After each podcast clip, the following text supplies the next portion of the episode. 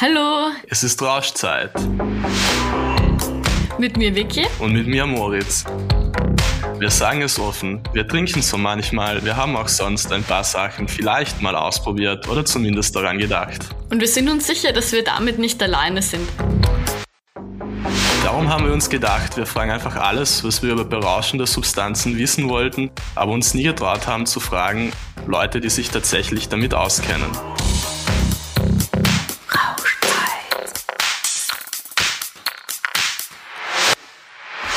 Der Titel unserer heutigen Folge ist Ist Sex auf Drogen besser? Das Thema Sex ist in den letzten Folgen immer schon so ein bisschen mitgeschwungen und wir haben es in Bezug auf die verschiedenen Substanzen schon ein bisschen angeschnitten, aber sind nicht so wirklich darauf eingegangen und darum haben wir uns gedacht, wir machen jetzt eine Folge nur über Sex und ähm, ich kenne es halt so von mir selbst, so vor allem im Zusammenhang mit Alkohol. Ich kenne auch Geschichten von meinen Freunden und da ist halt die Spanne extrem groß von supergeilen Erlebnissen bis zu urbeschissenen Erlebnissen, wo halt gar nichts so geklappt hat, wie sich's die Beteiligten vorgestellt haben und ja. Ja, wenn ich jetzt gerade so an Alkohol denke, vor allem so, wenn man wirklich schon sturzbetrunken ist, dann ist es jetzt nicht unbedingt der beste Weg, um super guten Sex zu haben. Also wenn ich eh schon betrunken irgendwie in der Ecke sitze, dann denke ich jetzt nicht unbedingt dran, dass ich jetzt auch noch super Sex haben will. Aber es gibt ja auch andere luststeigende Drogen und deshalb haben wir uns gedacht, vielleicht gibt's ja noch Dinge, die wir noch nicht wussten und jetzt noch dazu lernen können. Und dazu haben wir heute einen Gast eingeladen, nämlich den Christoph Mitter. Er ist Psychotherapeut in Wien und arbeitet mit Einzelpersonen, Paaren und Gruppen. Und sein Schwerpunkt ist die Arbeit mit LGBTIQ-Personen und Sexualtherapie. Hallo Christoph, danke fürs Kommen. Hallo. Dann gleich die erste Frage, unsere Eingangsfrage, stelle ich einfach mal an dich. Was würdest du sagen, Christoph? Ist Sex auf Drogen besser? Es mag verlockend klingen, aber nein. Also definitives Nein. Äh, ich glaube, der beste Sex ist einfach, wenn man weiß, was man will, äh, wenn man das mitteilen kann, wenn man entspannt ist und vor allem, wenn man Sex mit der Person oder den Personen hat, die man mag und die man selber ausgesucht hat. Aber natürlich, ähm, alles, was man gebrauchen kann, kann man missbrauchen und somit wird man auf, oder manche Menschen einfach äh, Sex auf Drogen haben oder man wird es vielleicht einmal probieren wollen und über die Gefahren und Vorteile und Nutzen, wie ja immer, wenn wir heute reden. Aber ich finde nüchternen Sex besser. Jetzt wirkt ja nicht jede Substanz gleich. Kannst du uns da einen kurzen Überblick geben, so von den gängigen Dingen, was wie wirkt in Bezug auf das Sexualleben? Grundsätzlich bei Substanzen, es gibt viele Substanzen, die sexuelle Lust steigern, was aber alle irgendwie gemeinsam haben, ist, dass man sich wohler fühlt, dass man sich nicht schämt, äh, dass man entspannen kann. Und ähm, diese Entspannung, das Nicht-Schämen, das sich wohlfühlen, macht den Sex gut. Ja, das kann man grundsätzlich auch ohne Substanzen äh, hinkriegen, aber natürlich gibt es Substanzen, die das machen. Und ihr habt es schon angesprochen, Alkohol. Ähm, Sex auf Alkohol kennen wahrscheinlich viele. Und äh, Alkohol kann sehr wohl die sexuelle Lust ein bisschen steigern. Kennt jeder schön saufen zum Beispiel. Ähm, man ähm, wird ein bisschen empfänglicher für sexuelle Reize. Es kann äh, die Erektionsfähigkeit bisschen steigern, ja. Aber wie bei allen Substanzen ist auch beim Alkohol so, dass die Dosis das Gift macht. Das heißt, wenn ich zu viel trinke, wird genau das Gegenteil passieren. Ja, ich krieg keinen mehr hoch, ich habe irgendwie äh, keine Koordinationsfähigkeit mehr und der Sex wird relativ sicher nicht gut sein. Ähm, was bei Alkohol auch ist, wo man ein bisschen aufpassen muss, wenn ich immer nur äh, Sex auf Alkohol habe oder wenn ich relativ viel Alkohol trinke, äh, kann ich da schon ein bisschen in eine Alkoholgewöhnung oder in einen Missbrauch kommen. Und ähm, wenn ich viel Alkohol regelmäßig trinke, wird auf Dauer schlechter Sex dabei rauskommen, weil dann einfach Erektionsprobleme entstehen, äh, weil einfach 90 Prozent der sexuellen Störungen durch chronischen Alkoholmissbrauch entstehen.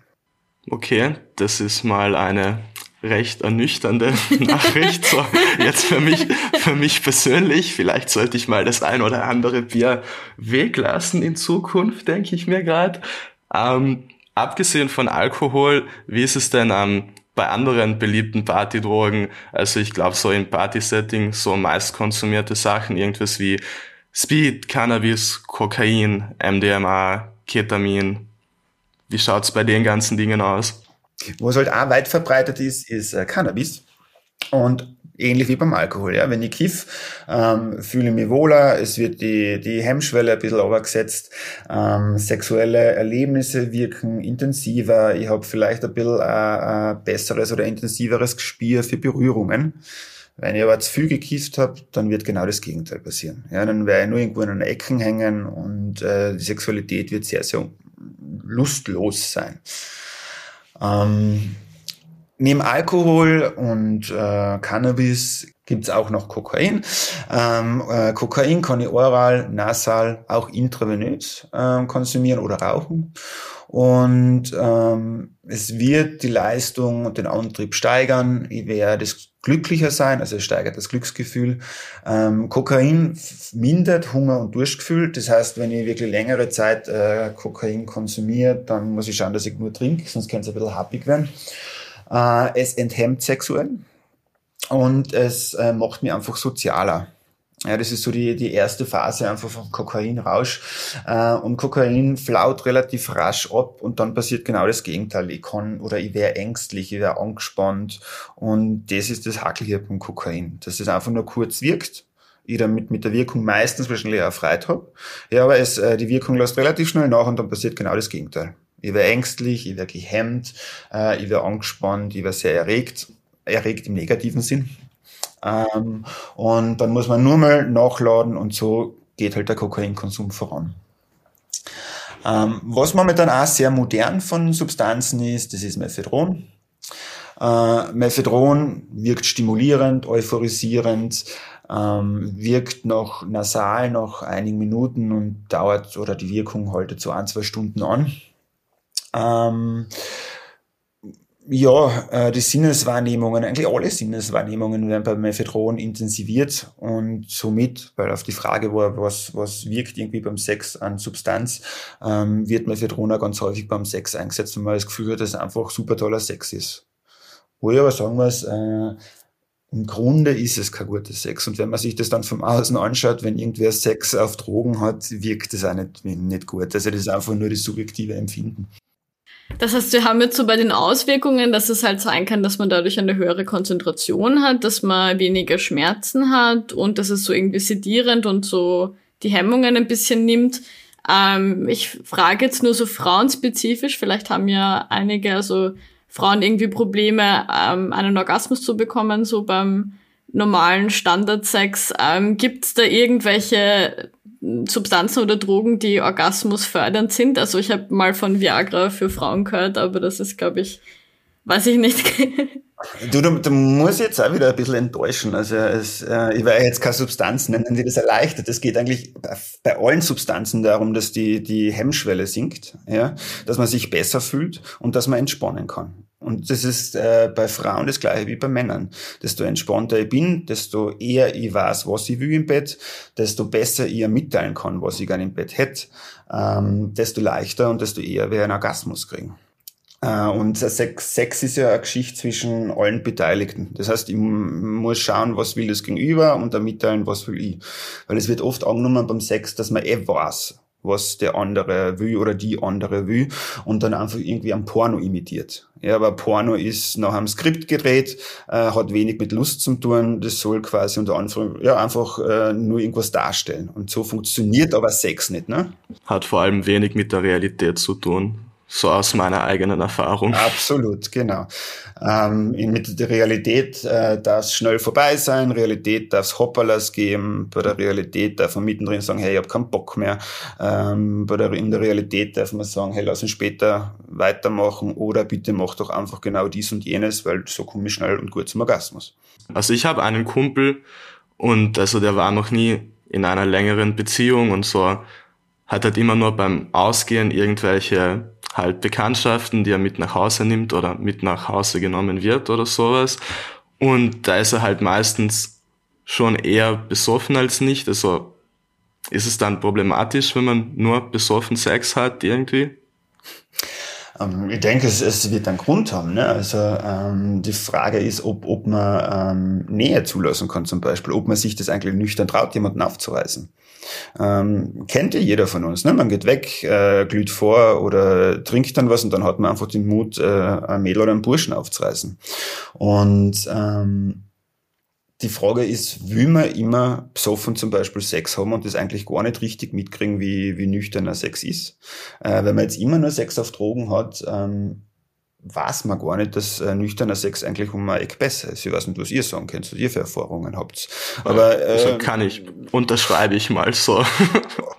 und was man halt auch dazu sagen mag, ich meine, im grundsätzlich äh, würde ich sagen, man kann mit so vielen Menschen ins Bett gehen, mit so viel man will. Man muss keine, keine fixe Beziehung haben, um Sex zu haben. Aber man sollte halt äh, wissen, was man mag, was man macht und dass man auf sich aufpasst. Und zum auf sich aufpassen gehört dazu, dass man jetzt nicht äh, zu viel Substanzen konsumiert und dass man Safer Sex praktiziert. Was ja auch noch ein anderes Thema ist, also wenn man jetzt wirklich irgendwie dran denkt, okay, ich möchte jetzt fortgehen und mir irgendjemanden aufreißen und trinkt total viel und die andere Person auch oder man nimmt vielleicht noch irgendwie andere Drogen.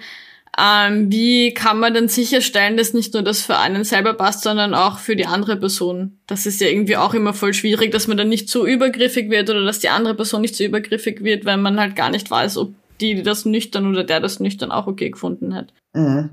Ähm, da muss man reden und sich das ausmachen. Also es gibt sowas wie äh, Konsens, ja, ähm, wo man äh, ausmacht, okay, was will man, äh, was stellt man sich vor. Das klingt jetzt alles ein bisschen unerotisch, aber im Grunde kann man das ja ganz gut einbauen.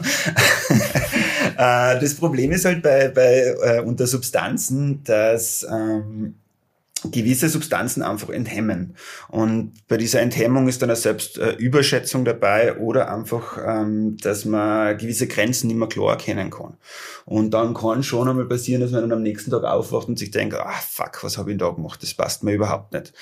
Ähm, und ich glaube, grundsätzlich ist einmal, wenn man weggeht und Substanzen konsumiert, egal welche, dass man für sich irgendwie schaut, dass man immer so einen Pegel oder so einen Rausch gerade hat, dass man noch handlungsfähig ist und irgendwie die Sachen realistisch einschätzen kann, äh, damit man ihm noch nah sagen kann. Ja, damit man im Falle des Falles irgendjemanden Unterstützung dazu holen kann. Ähm, und dass man immer schauen kann, dass man äh, safer Sex hat. Und wenn man jetzt halt in einer, in einer Runde weggeht und man merkt, okay, da ist irgendwer ziemlich beieinander, ähm, wäre halt gut, wenn man irgendwie sich abrät und weiß, mit wem wer mitgeht. Und dann eventuell nachtelefoniert oder dass man sich irgendwas ausmacht, okay, ich melde mich dann wieder.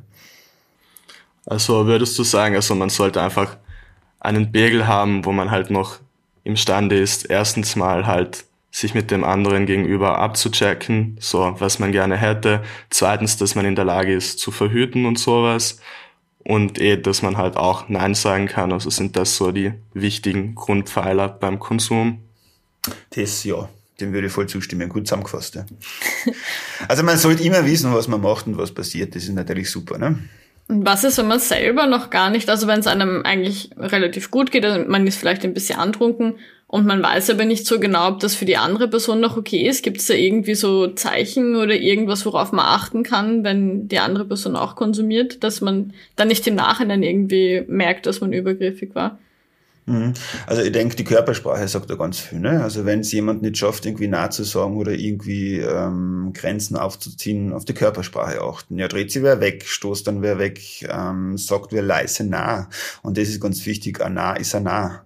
Und ähm, auch wenn es unter Alkohol oder sonstigen Substanzen ist, das hat man einfach zu akzeptieren. Ähm, beim Nein ist halt das Problem auf der anderen Seite. Wenn ich äh, irgendwie was konsumiert habe, kann ja sein, dass ich andere Leute nicht mehr so ernst nehme oder dass ich aufgedraht bin und und einfach sagt, na geh bitte, das, das meinst du nicht ernst oder das wird eh geil. Das ist, das sollte man halt vermeiden. Du hast vorher schon Safer Sex jetzt öfter erwähnt. Gibt's da irgendwie, also kann man sich im Vorfeld irgendwie überlegen, dass man das und das immer mitnehmen muss oder gibt es irgendwelche Tipps, an was man auf jeden Fall ja. denken muss? So, sorry. Ja, also Safer Sex, das Hauptding ist halt äh, Kondom. Ne? Das schützt vor Schwangerschaft, das schützt, äh, schützt vor Geschlechtskrankheiten. Ähm, was bei Safer Sex auch noch wichtig ist, ist, ähm, dass man äh, eventuell Gleitgel mitnimmt. Ähm, wenn eben durch oder mit gewissen Substanzen die Leistungsfähigkeit erhöht wird und man wirklich lang Sex hat, sollte man äh, das Kondom alle halbe Stunde irgendwie wechseln.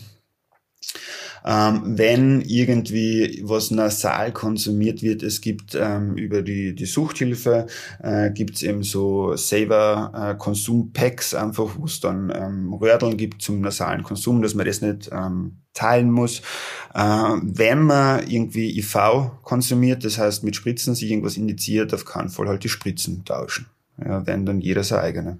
Ähm, bei also es verhüten ja nicht alle Leute mit Kondomen. Es gibt ja sowas wie die Anti-Baby-Pille und sowas.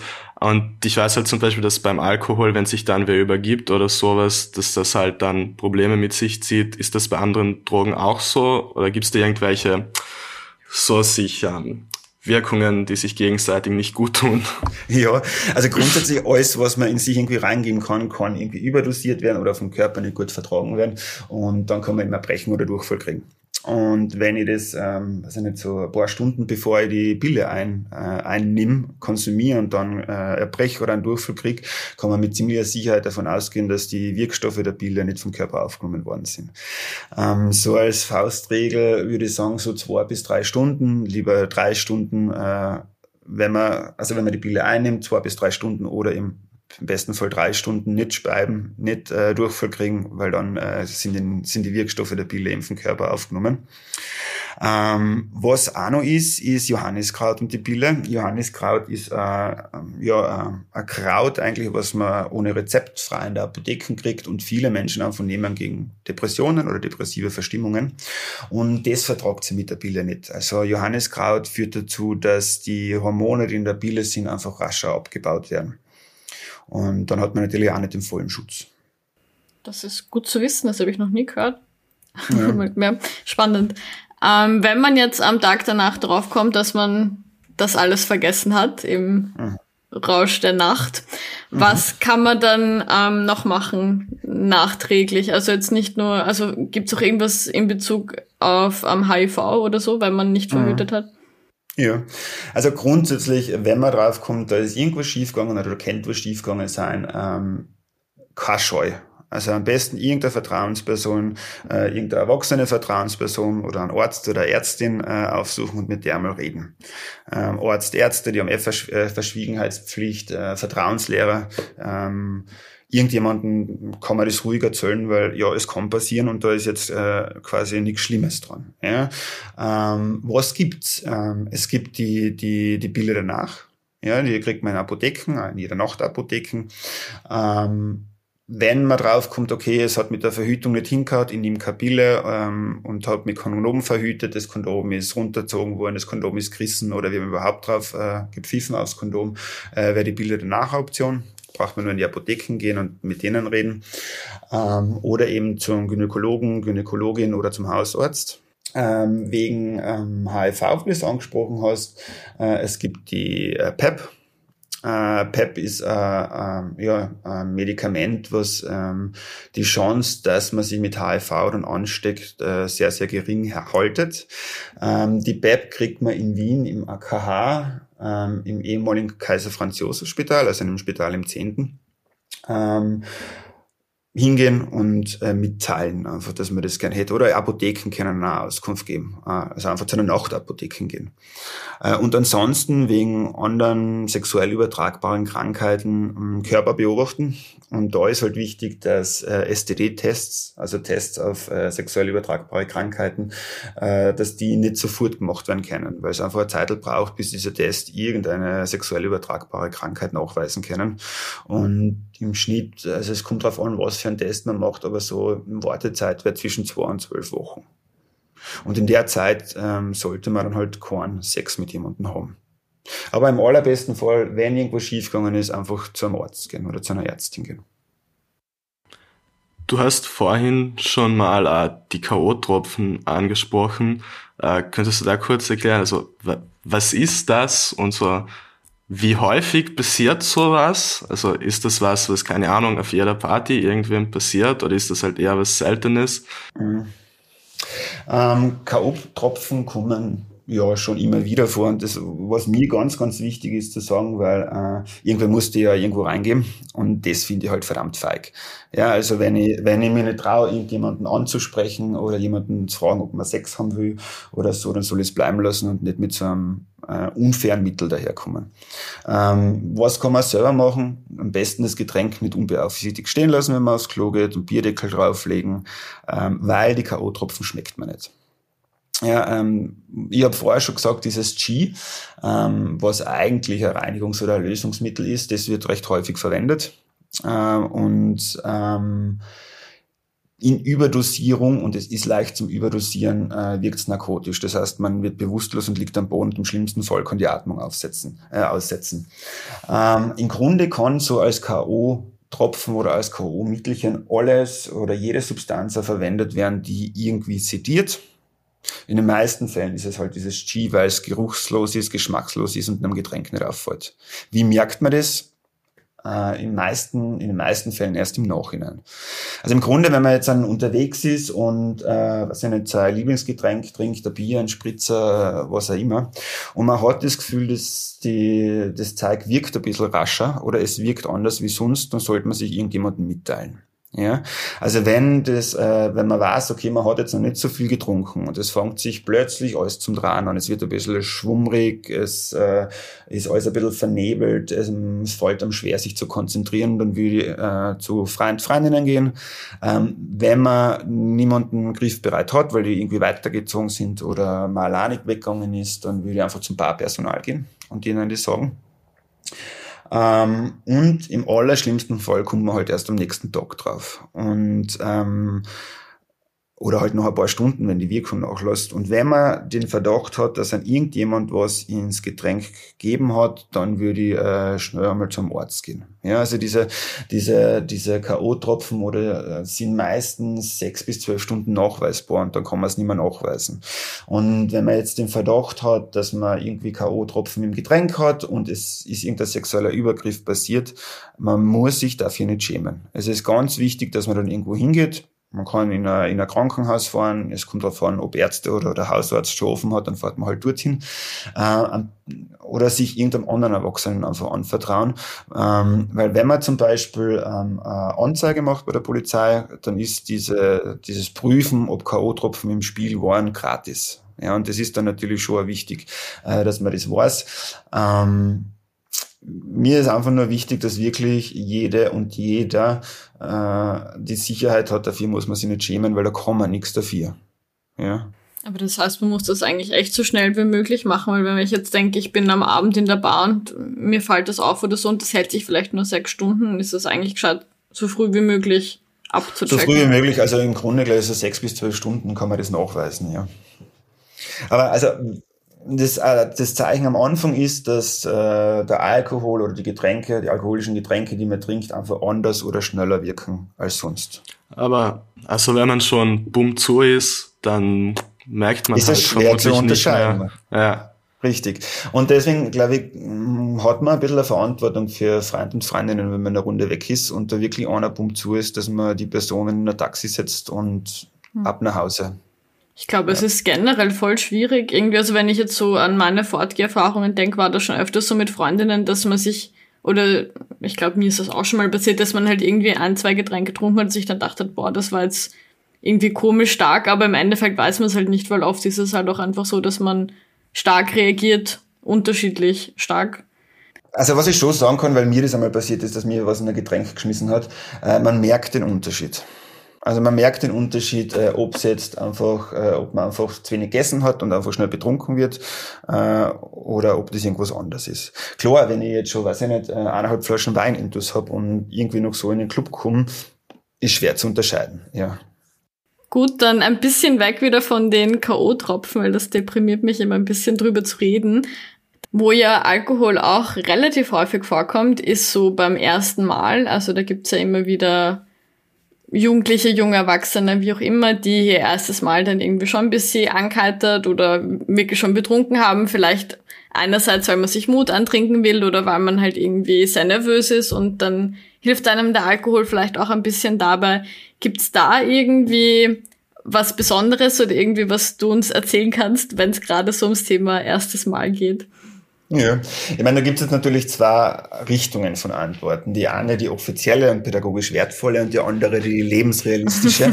und ich gebe euch einfach die lebensrealistische Antwort. Ähm, naja, es macht, ist jetzt kein Drama, wenn man äh, sich ein bisschen äh, an Mut antrinkt. Es kommt darauf an, wie viel.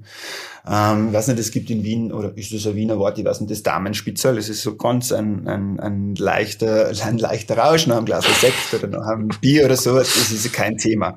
Ja, also beim ersten Mal ist man nervös, man hat äh, nicht wirklich eine Ahnung, wie wird es, man hat nicht wirklich eine Ahnung, was soll man tun. Klar hat man Angst. Und das ist normal und das werden alles, alle Seiten dann irgendwie ein bisschen aufgeregt sein und Schiss davor haben. Ähm, was ich da nur sagen kann, es ist keine Meisterin und kein Meister vom Himmel gefallen. Ja, Sex ist etwas, das muss man ausprobieren, äh, da muss man Erfahrungen machen, was mag ich, was mag ich nicht. Und somit kann natürlich sein, dass das erste Mal jetzt nicht so berauschend wird, wie man glaubt, dass es sein soll. Ist auch kein Thema. Ja, wichtig ist, dass es, ähm, dass es nur dann passiert, wo man will. Dass es mit der Person passiert, wo man sich denkt, ja, mit der würde ich das gerne ausprobieren.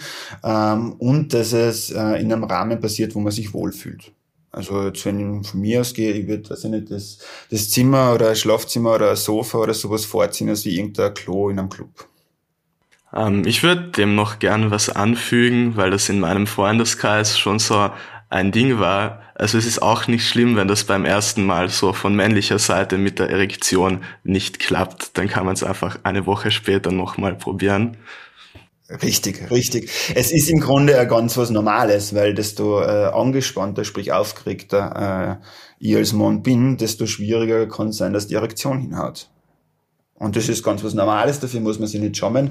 Und eine Woche später schaut die Geschichte schon wieder ganz anders aus, richtig. Ich meine, man muss ja nicht einmal eine Woche warten. Und dann kann ich sagen, puh, was, ich bin ziemlich nervös oder weiß ich nicht, lass uns, äh, lass mich noch kurz aufs Klo gehen oder wie auch immer. Und dann probiert man es halt eine halbe Stunde wieder. Ja, genau. Aber das gab es genauso bei Freundinnen von mir, dass das halt beim ersten Mal bei vielen nicht gut funktioniert hat oder da war halt dann oft irgendwie Schmerzen oder so. Das ist ja auch so, wenn man sich verkrampft und dann funktioniert es nicht und dann, weil man sich wieder ein bisschen entspannt. Genau. Aber da passt auch gut die Frage dazu, wie kann man sich denn ohne Drogen entspannen, wenn man guten Sex haben möchte? Ja, gute Frage. Also ich glaube mal, dass die Person, äh, mit der man Sex hat oder Personen, mit denen man Sex hat, äh, dass man die mag, dass die sympathisch sind und dass man die einfach selber ausgesucht hat. Das ist einmal ganz wichtig. Dann wäre sicherlich wichtig, dass die äh, Atmosphäre passt, äh, dass man sich sicher und wohl fühlt, ja, und dass man sich mitteilt. Und da sind wir jetzt auch schon beim ersten Mal. Wenn ich noch nie oder nur erst äh, ein paar Mal Sex gehabt habe, weiß ich halt nicht, was ich will. Und dann geht es um ein gemeinsames Ausprobieren. Ja, und das Allerwichtigste ist, dass man nah sagt oder dass man sagt, hör auf oder mach das lieber so, dass man, weiß ich nicht, die, die, die Hand vom anderen führt, äh, dass wenn irgendwie das Eindringen des Penises wehtut, dass man sagt, stopp, da raus, noch einmal. Äh, es kann sein, dass einfach ähm, die Scheide zu wenig feucht ist kann man Gleitgel nehmen. Ja, es ist einfach, Sexualität ist ein gemeinsames Ausprobieren. Und desto öfter man das gemacht hat und äh, desto besser wird man wissen, was man will und desto besser traut man sich wahrscheinlich dann auch, äh, das mitzuteilen, was man will und desto erfüllender wird der Sex werden. Ähm, Sex, das haben wir vorher schon geredet, Sex äh, im echten Leben ist nicht Pornosex. Pornosex ist äh, ohne Gefühle, ist gescript, ist geschnitten, ja schwer zu vergleichen. Was, glaube ich, auch noch voll wichtig ist, also was irgendwie wichtig für mich war dann zu wissen, dass man ja auch nicht unbedingt sofort wissen muss, was man irgendwie mag und was man nicht mag.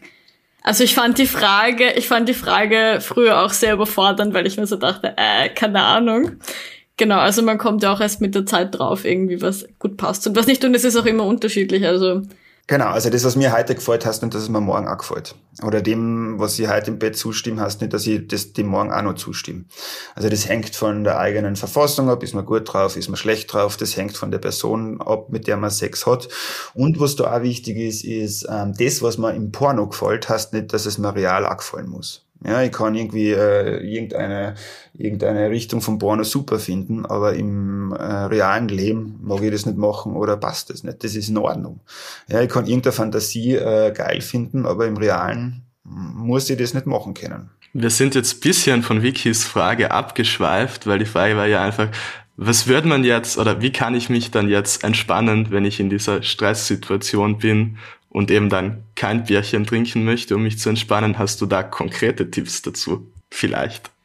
Was fast ein bisschen ein Wundermittel ist, ist, wenn man sagt, hey, ich bin nervös.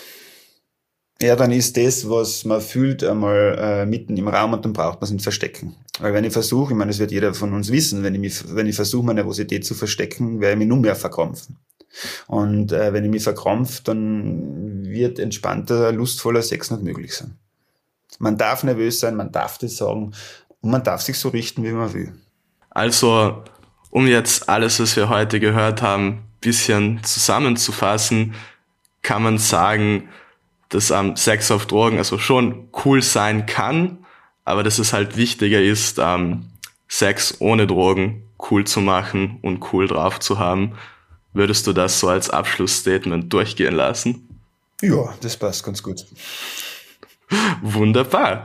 Dann würde ich mich bedanken, dass du hier warst und mit uns geplaudert hast und danke auch an die Wiki und tschüss. Und tschüss.